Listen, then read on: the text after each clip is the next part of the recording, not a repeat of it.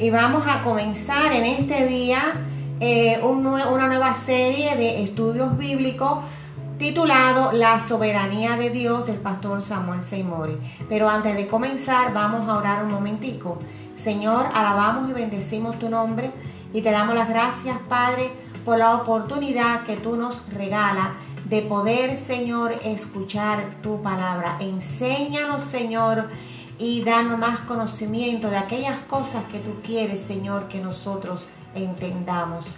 Ayúdanos, Señor, en el nombre de Jesús. Amén y amén. Recuerden, hermanos, que los textos bíblicos lo van a buscar ustedes en sus hogares. Pues el tema es la soberanía de Dios y busquen en su Biblia el Salmo 103 los versículos del 17 al 22. Vamos a comenzar con la naturaleza del reino de Dios. ¿Cuál es la doctrina fundamental de la teología? Para muchas personas puede ser la salvación, pero un sentido más cuidadoso nos llevaría a concluir que la soberanía de Dios es la doctrina fundamental. ¿Cuál es la razón por la cual que aparece la doctrina de la salvación? Aparece como una necesidad del pecado del hombre. Y esto explica que si el hombre no hubiese pecado, esta doctrina nunca hubiese existido. Sin embargo, eternamente siempre estaría en presencia de un soberano. Cuando Dios creó al hombre, lo hizo en función de su soberanía. El pecado estableció un abismo en esta relación que el hombre tenía con Dios. Esto dice que la salvación es un medio para lograr un fin, que es la restauración de la relación con la soberanía divina. Esto se puede ver desde otro punto de vista. Pregunto, ¿el pecado es una parte fundamental de la creación que Dios ha hecho o es un accidente? Si partimos de que es un accidente, cabe la posibilidad lo mismo que ocurriera como que no. Entonces nos preguntamos, ¿puede la doctrina fundamental de la teología estar apoyada en algo tan movible que pudo inclusive no haber ocurrido? Vamos a pensar que no haya ocurrido. Tendríamos que decir que si persistimos en establecer la salvación como doctrina fundamental, nos quedaríamos sin doctrina fundamental. Si nos hiciéramos la idea de que ni Satanás ni el hombre pecaron, ¿cuál sería entonces la doctrina fundamental de la teología? Su soberanía. En todo ángulo en que se vea, la doctrina fundamental será esta.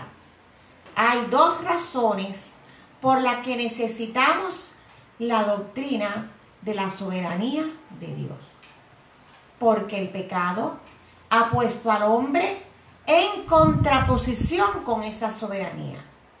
Porque la doctrina de la soberanía de Dios es anterior al pecado y a la necesidad de la salvación.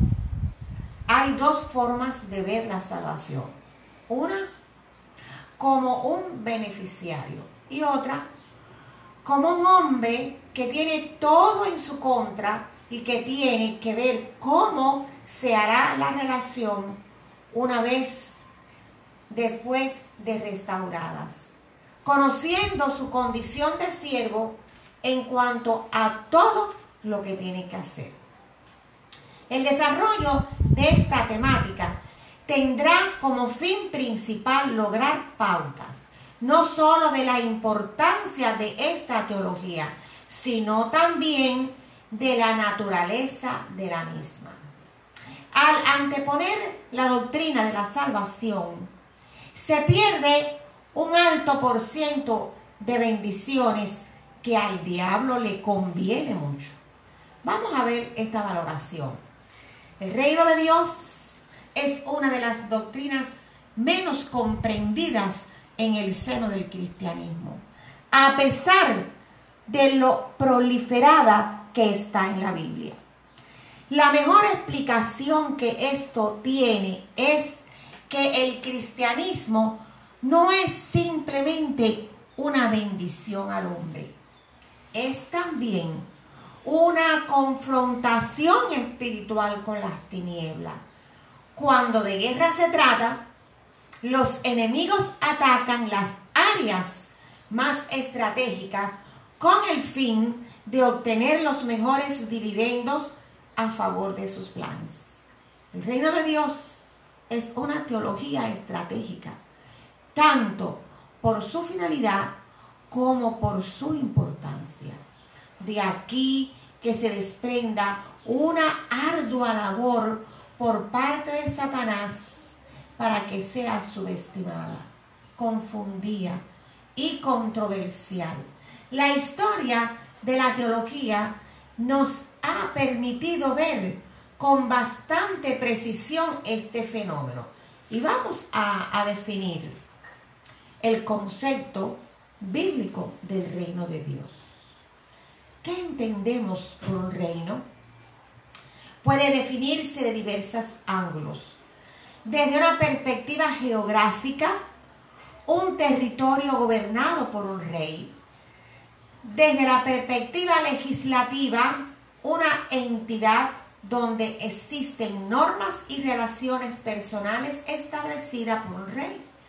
Desde la perspectiva familiar, un reino es un conjunto de cosas, objetos o personas que tienen características comunes, es decir, que pertenecen a una clase determinada. Es así como nosotros conocemos el reino animal, vegetal o mineral. Pero en la práctica y un poco más afín con el concepto teológico del término un reino es un pueblo gobernado por un rey. Esta perspectiva no excluye a los otros. De cierta manera, se aplica a la idea de un pueblo que está subordinado a un rey. Cuando la Biblia nos habla entonces del reino de Dios, nos habla de un pueblo gobernado por Dios. Esto es uno de los fines que persigue la salvación y la creación al principio.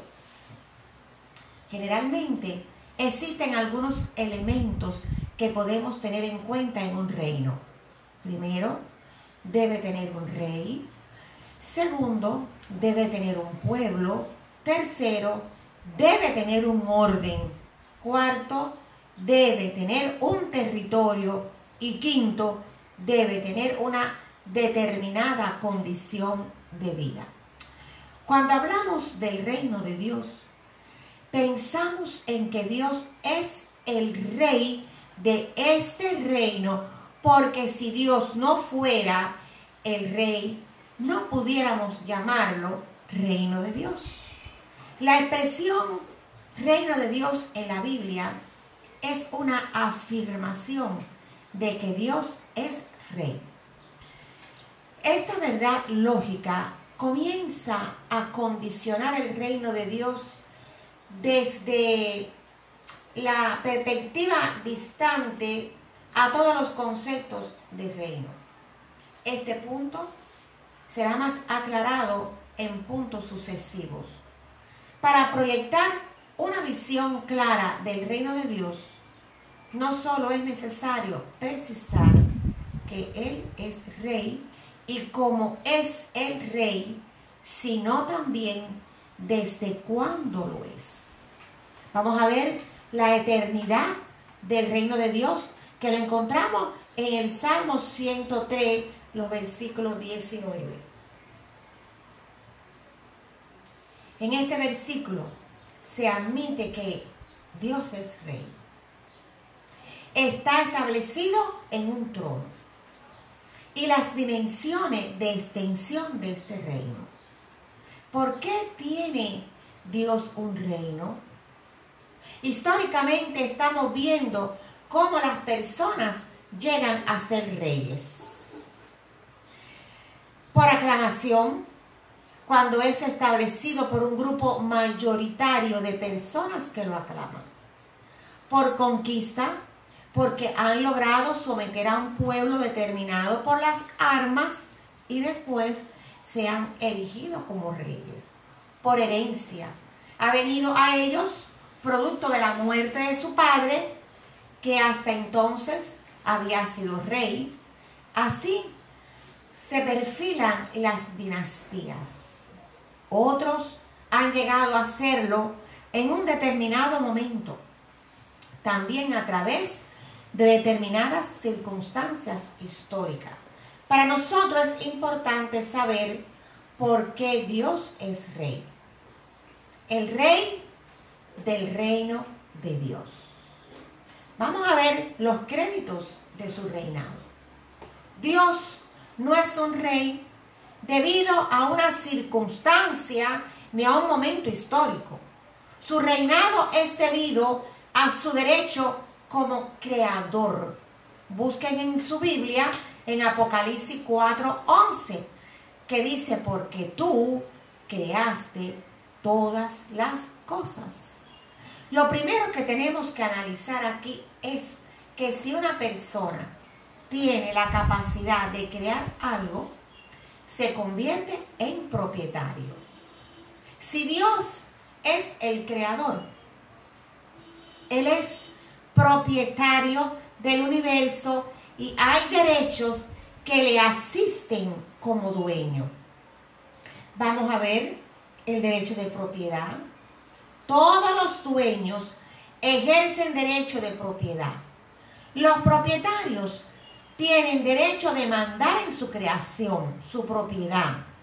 Y el que Dios tiene como soberano es producto de ser propietario del universo.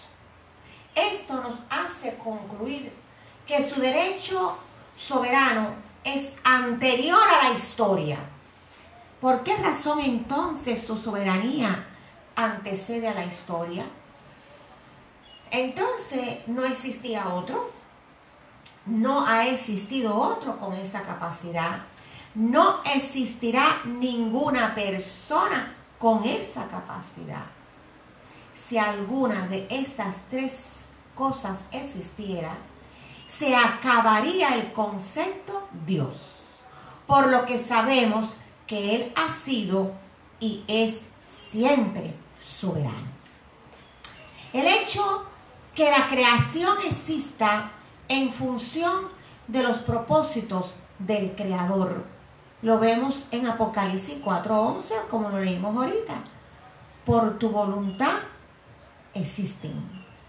El hecho de que Dios sea el propietario le da el derecho a aspirar a un determinado resultado. Todas las cosas por su voluntad existen.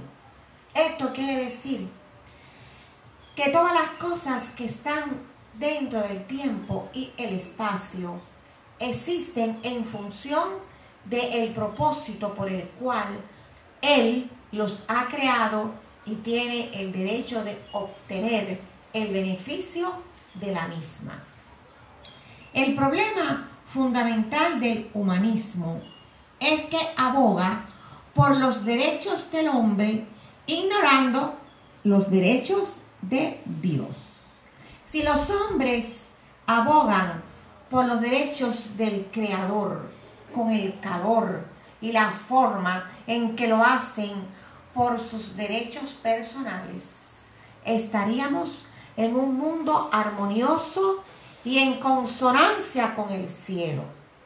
Dios quería hacer su voluntad en la tierra como en el cielo. Nadie puede ser llamado hijo de Dios si no desarrolla estos escrúpulos. Que los impíos ignoren sus derechos es normal. Pero que los hijos lo ignoren es un hecho imperdonable. Por eso Santiago dice que no debemos ser oidores, sino hacedores de la palabra. Su derecho soberano implica el desarrollo de sus planes y propósitos a través de su creación. Para que esto se pueda cumplir, Él tiene que dominarla, controlarla, tiene que mandar en ella, tiene que ser reconocido como rey. Entendemos entonces que Apocalipsis 4.11 es altamente importante debido a que establece las raíces del derecho de Dios como soberano y hay dos derechos legales que le asisten. Primero, derecho de propiedad. Segundo, como dueño, tiene que regir todos los fenómenos y todas las distintas cosas que ocurren en el universo. Todas las cosas a manos de un creador tienen un derecho de propiedad que no es más que lo que equivale a un dueño. Un derecho de oportunidad que no es más que el derecho de regir los fenómenos que definen su plan. Derecho a la funcionalidad, que no es más que funcione a la forma en que está prevista. Como Dios es dueño, todo tiene que estar regido por su voluntad, para que Él lo encamine de acuerdo con los planes y propósitos por los cuales ha hecho existir el universo. El rey es Dios y está fundamentado en su derecho creador. De aquí tenemos que ver lo importante que es en teología conceptual la persona de Dios. Vamos a ver el primer ángulo inértico. Mientras que Dios con su palabra quería mostrar dos cosas básicas. Primero, lo versátil de su personalidad y las dimensiones de su capacidad.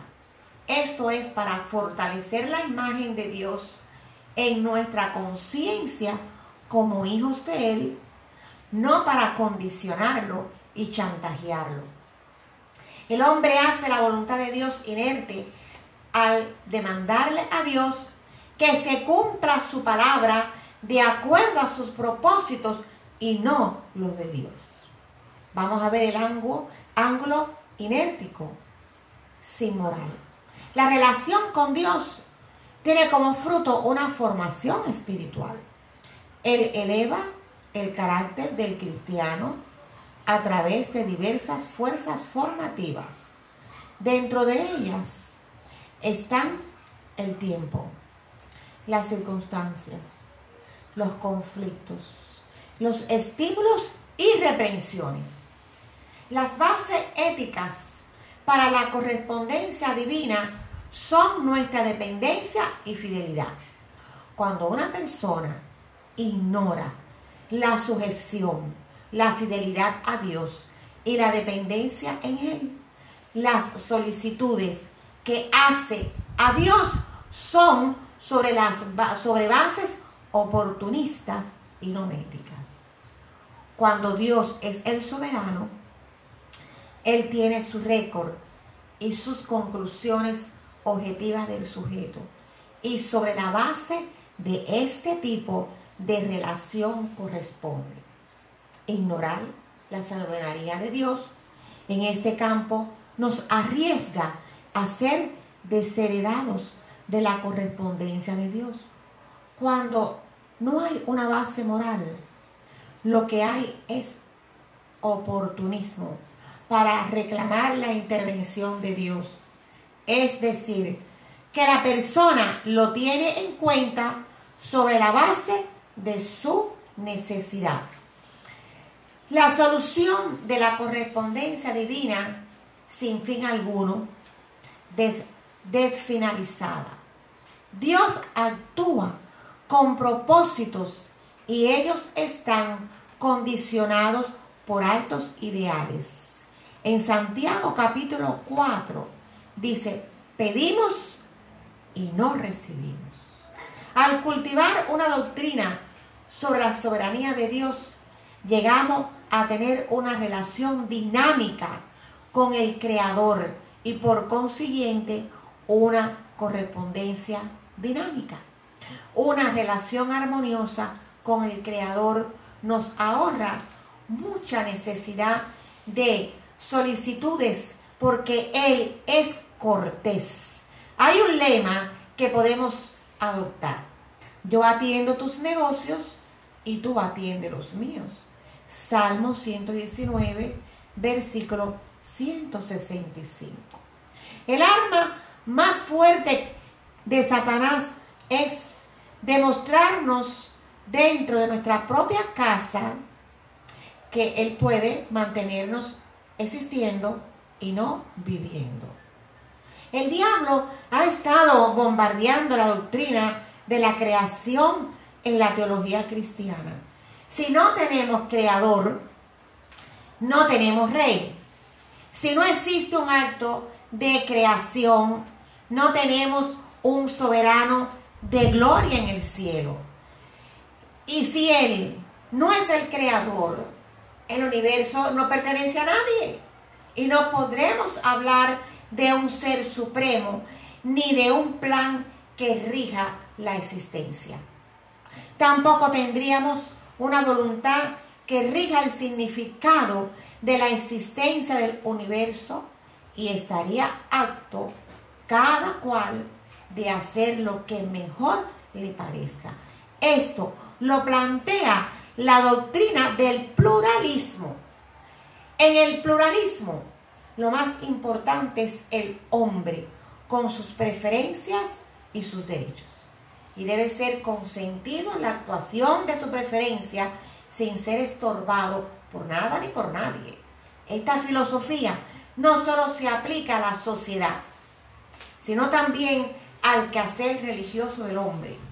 Fue antecedido en el campo religioso por otro concepto llamado sincretismo, que aboga por convertir a la religión en una sola masa Ahora, lo que pretende es que existan todas las religiones con iguales derechos, alegándose que todo hombre, por cuenta propia, puede tener su visión de Dios. El problema fundamental en ese cuadro es que la única religión que excluye todas las otras como reales es el cristianismo evangélico, el estudio, nos alumbra el camino, pero la búsqueda nos hace participantes de él. Queridos hermanos, terminamos en este momento y continuaremos en el próximo encuentro.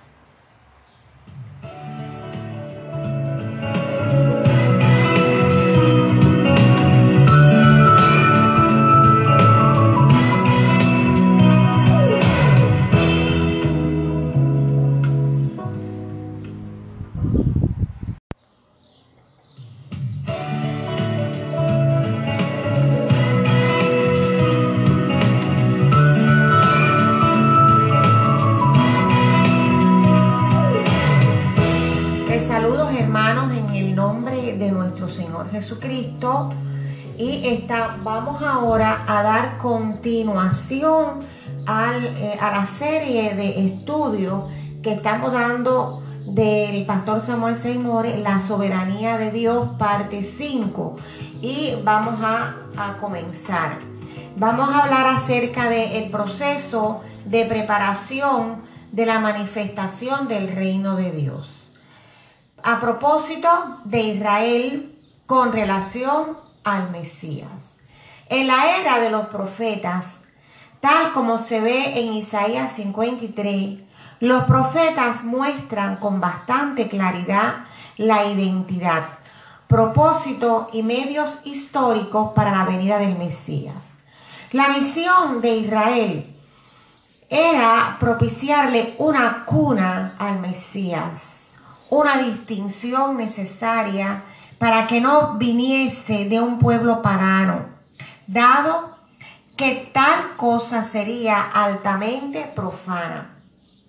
Podemos ver algunas expresiones de Isaías 53 que encargan de trazar algunas pautas en relación con la universalidad del programa divino, la realidad del sufrimiento y rechazo del Mesías, así como los resultados espirituales y terrenales de su ofrenda.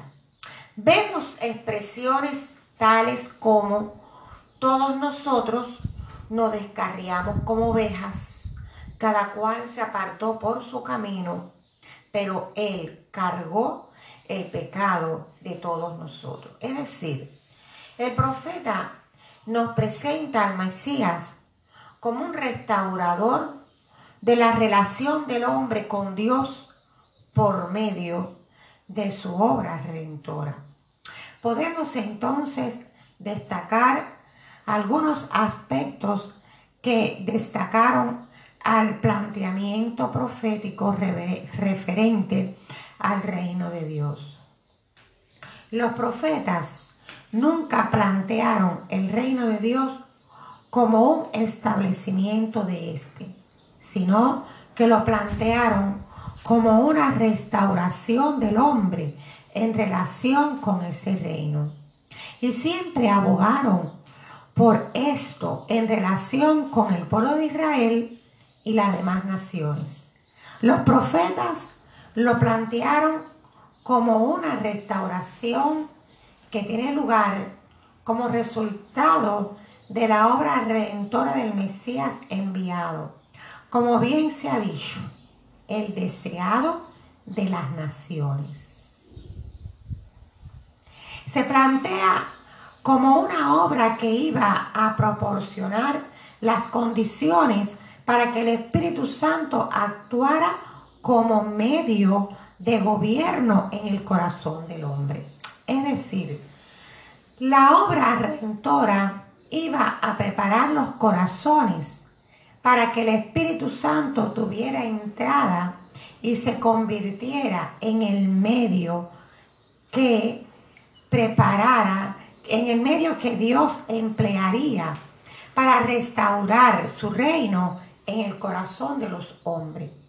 En esta obra, esta obra redentora y esta entrada del Espíritu en la experiencia y vida del hombre como órgano de dirección, iban a dar seguimiento a un pueblo universal, multinacional, que sustituiría la vocación de Israel como pueblo escogido de Dios por otro pueblo escogido de Dios, que es la iglesia. El Mesías que iba a realizar esta obra no iba a ser otro siervo de Dios, sino el, el propio Dios encarnado.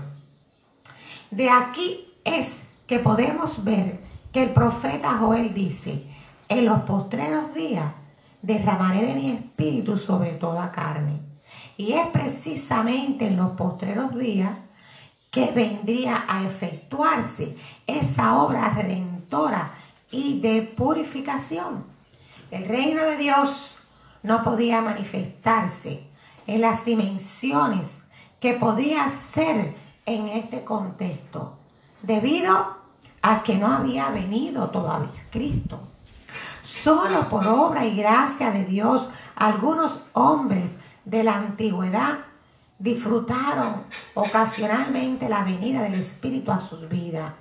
Y es así como en toda la trayectoria del Antiguo Testamento se desarrolla una teocracia monárquica, donde los profetas ponían de manifiesto la voluntad de Dios para el pueblo. Estos conceptos proféticos respecto al Mesías y al reino de Dios que él iba a traer junto a los métodos que él iba a utilizar para traerlo. Se puede leer confiadamente en todas las obras proféticas. Y podemos llegar a verificar que comúnmente ellos plantearon estos rasgos y este perfil del Mesías con ese tipo de agenda de trabajo. ¿Cuándo fue que llegó a reinterpretarse el enfoque profético? ¿Y cuándo llegó a reinterpretarse el mensaje profético en relación con el Mesías y el reino de Dios que iba a manifestarse y desarrollarse? Todo sucede a partir de algunas raíces implícitas en la comprensión del pueblo. Veremos la reinterpretación de Israel como canal de la obra redentora. La reinterpretación tiene como punto de partida tres raíces. Primero, la primera raíz se refiere a ciertas indisposiciones judaicas en relación con algunos puntos del programa profético. El concepto de redención jamás llegó a ser comprendido por los judíos en su esencia espiritual. Los judíos no consentían en ser sustituidos como entidad nacional por una comunidad de carácter multinacional. Su psicología no asimilaba esa idea. Aún todavía hoy son altamente aferrados a ser pueblo escogido de Dios. La psicología judaica no podía asimilar un encuentro histórico del verdadero Dios con el hombre pecador. A partir de Sinaí, cuando en medio de todos los relámpagos y terremotos, Dios apareció a ellos y aterrados suplicaron a Moisés que mediara por ellos ante Dios porque pensaban que morirían. La teología judaica encontró a Dios con tanta trascendentalidad que lo alejaron por completo de toda posibilidad de un contacto terrenal con el hombre. Ellos hablaban de él en forma muy superlativa.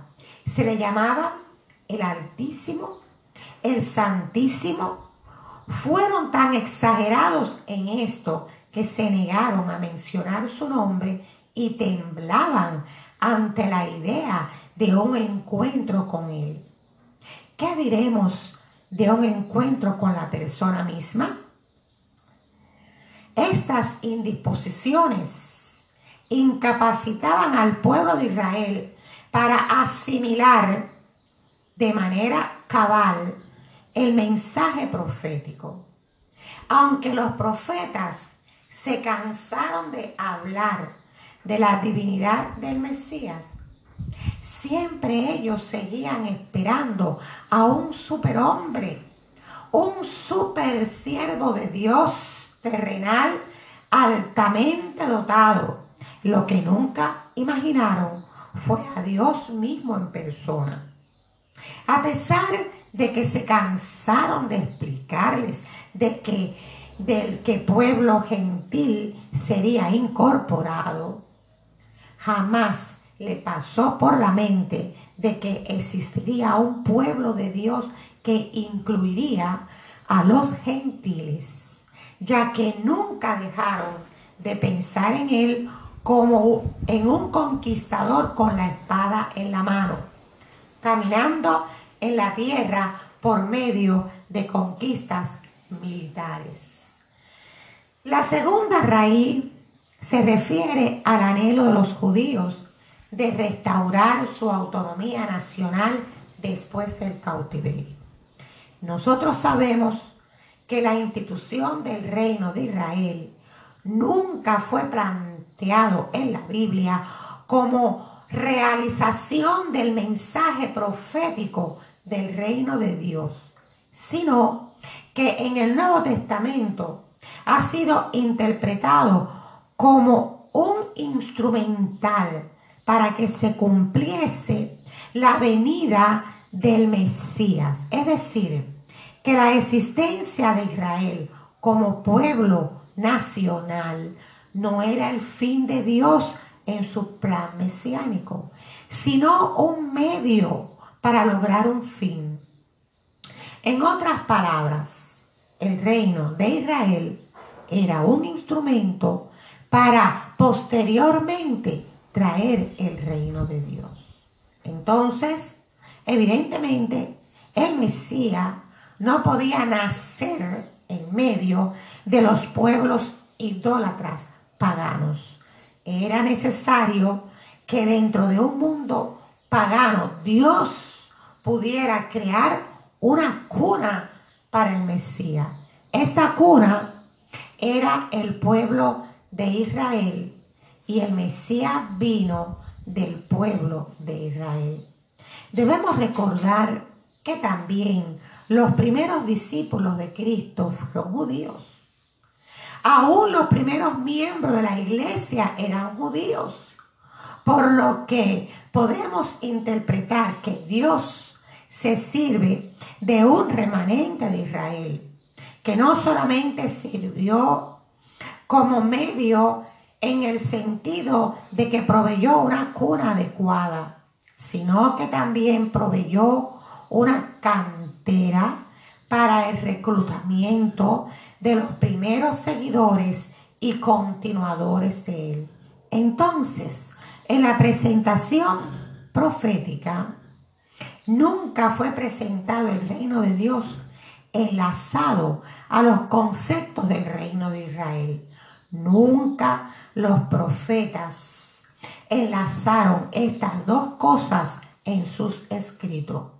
Pero cuando el reino de Israel sufrió un colapso bajo la invasión extranjera, surgió este anhelo nacional tan ferviente de la restauración del reino de Israel. Esto hizo que paulatinamente los rabinos comenzaran a fundir el concepto del reino de Dios con el concepto de, del reino de Israel. Llegó el momento en que cuando ellos hablaban del reino de Dios que el Mesías iba a traer, ellos entendían con eso que se refería a la restauración del reino de Israel. Aquel antiguo reino que había sido destruido por las potencias extranjeras. La tercera raíz se refiere a la fundición de la esperanza judía, judaica, con la esperanza pagana. La crisis histórica que ocasionó la existencia del reino de Satanás en la vida de los hombres trajo un profundo anhelo de que se abriera una puerta de salida a la tragedia histórica. Los profetas veían esta salida en el futuro cumplimiento del plan original que Dios tenía cuando creó al hombre, de poder restaurar el reino de Dios a través del Mesías. Así que el mensaje profético miraba hacia adelante, un plan divino que fue tronchado en el Edén ahora sería llevado a cabo por el Mesías.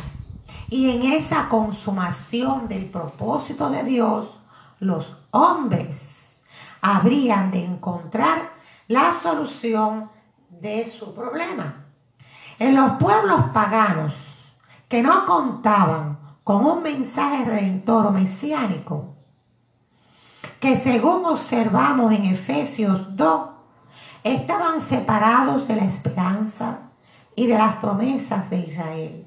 Veían la puerta de salida con un regreso al Edén. Ellos soñaban con un futuro paradisiaco en el cual el hombre vendría a disfrutar todo lo que perdió en el Edén. Este paraíso iba a ser de carácter terrenal con todas las más suntuosas condiciones, vida que la tierra podía brindarle a los hombres. Los pueblos paganos se consolaban y se alentaban con esa esperanza del paraíso terrenal. Muchas de sus mitologías estaban acabadas de esta esperanza. Eh, y ellos resumían este sueño con la esperanza de una era dorada a la que ellos le plantearon diversas cifras. Algunos pensaron que iba a durar 700 años, de acuerdo con la simbología numérica que reinaba en esas épocas pasadas. Pues 700 tenía un específico significado para algunos pueblos y por eso proponían que duraría ese tiempo. Otros decían que iba a durar siete mil años y de igual forma otros pensaban que iba a durar diez mil años. Todo de acuerdo a la simbología numérica existente. Cuando el pueblo de Israel compartió el mismo espacio con los pueblos paganos durante el cautiverio, inyectaron sus anhelos de restauración nacional con tomas de los anhelos paganos de alcanzar un paraíso terrenal. Quiere decir que fueron totalmente transculturados. Como los rabinos habían desarrollado un plan dispensacional de las edades basados en sus conceptos sabáticos, ellos dividieron la historia humana en siete milenios, el último de los cuales sería un sábado, es decir, se culminaría con un milenio sabático. Era muy fácil para ellos insertar con ese milenio sabático la llamada era dorada de los paganos. De esta manera iba quedando atrás en el fundamento teológico de Israel el mensaje de los profetas e iban a predominar sistemáticamente la reinterpretación rabínica plagiada de las culturas paganas. Durante los 400 años intertestamentarios donde no actuaba ningún profeta, se presentó la oportunidad de popularizar todo eso, ya que no había profeta que enfrentara la idea. En este tiempo surgieron decenas de literaturas apócrifas escritas fundamentalmente por rabinos. Es a través de estas literaturas que se popularizó el concepto terrenal del mensaje mesiánico y que se sustituyó en el ánimo del pueblo la esperanza rabínica. En consecuencia, cuando el Señor Jesucristo hizo su aparición, a pesar de que su trayectoria se ajustó estrictamente al perfil y agenda profética, no lo pudieron reconocer. Ni tan siquiera los caudillos y rabinos de Israel aunque el pueblo indistintamente reconoció en él un auténtico profeta e inclusive lo atendieron como tal. Pero cuando a los tres años de su actuación pública no vieron materializarse las esperanzas populares presentadas por los rabinos, el pueblo comenzó a desanimarse y los rabinos vieron en la merma de su popularidad la gran oportunidad de lanzar una ofensiva en su contra. Pero ellos no sabían que la psicología divina estaba jugando con la psicología de ellos en este gran juego de ajedrez entre Dios y Satanás. Dios contaba precisamente con esta forma de pensar de ellos para proporcionarnos a nosotros la ofrenda por el pecado que concretaría Cristo. Lo podemos ver en el capítulo 1 del libro de Juan, los versículos del 11 al 13. Es así como cumplieron la parte redentora de la agenda mesiánica. la cual no creían, pero en cuyo plan jugaban un papel importante. Pueden buscarlo en Hechos 13, los versículos del 26 al 29. No creían esa parte de que se iba a morir. Sin embargo, lo mataron cumpliendo ese plan. Esto nos lleva a decir junto con Pablo, cuán inescrutables son sus pensamientos. Oh, profundidad de la sabiduría de Dios. En Romanos 11:33 podemos encontrarlo. Cuán grande resulta el dominio de Dios sobre la historia. De manera que vemos como el episodio del Calvario hizo cumplir los pronósticos redentores del Mesías planteado por el mensaje profético y estableció las bases para el, para el Espíritu Santo entrara en la vida de los hombres como medio de gobierno y la resurrección de Cristo estableció la confirmación de su divinidad. De modo que la resurrección de Cristo pasó a fungir en la teología cristiana de la primera iglesia como un artículo de fe y como una piedra angular en el testimonio apostólico. Los apóstoles plantearon la resurrección como prueba de la reclamación que Cristo hacía de su divinidad, que era cierta, y a todo el que aspiraba a ser miembro de la iglesia, se le planteaba como prueba de su fe en Cristo, que él creyera que Jesucristo había sido resucitado de los muertos. El Señor Jesucristo les había anunciado su muerte y resurrección a sus discípulos, aclarándoles que posterior a su resurrección, a través de la capacitación del Espíritu Santo, iban a desarrollar un ministerio centrado en su persona. La frase, me seréis testigos, es desde una perspectiva judicial. Cuando Cristo fue procesado, había dos preguntas centrales durante el proceso. Interesaba que él confesase si él era Dios y rey. La primera era de gran significación para los medios judíos. La segunda, entre los romanos.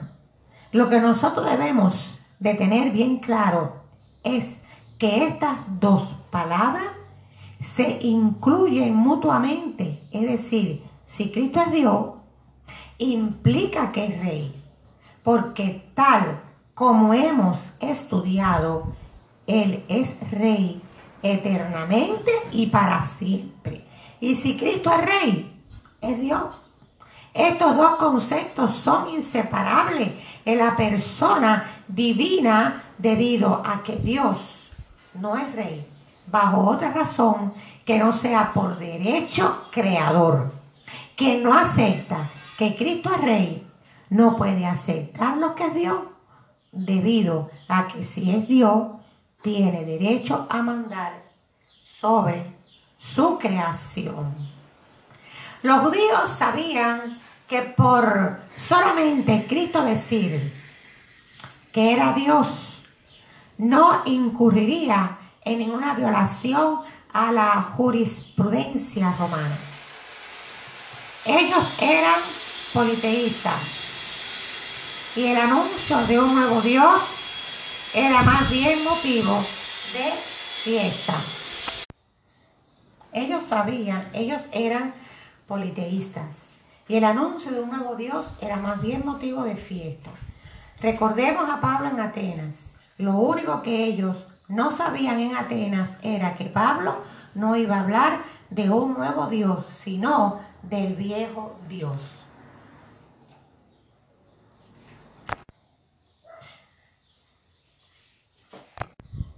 Bueno, queridos hermanos, hasta aquí la parte 5 de esta serie, pues continuaremos en el próximo capítulo.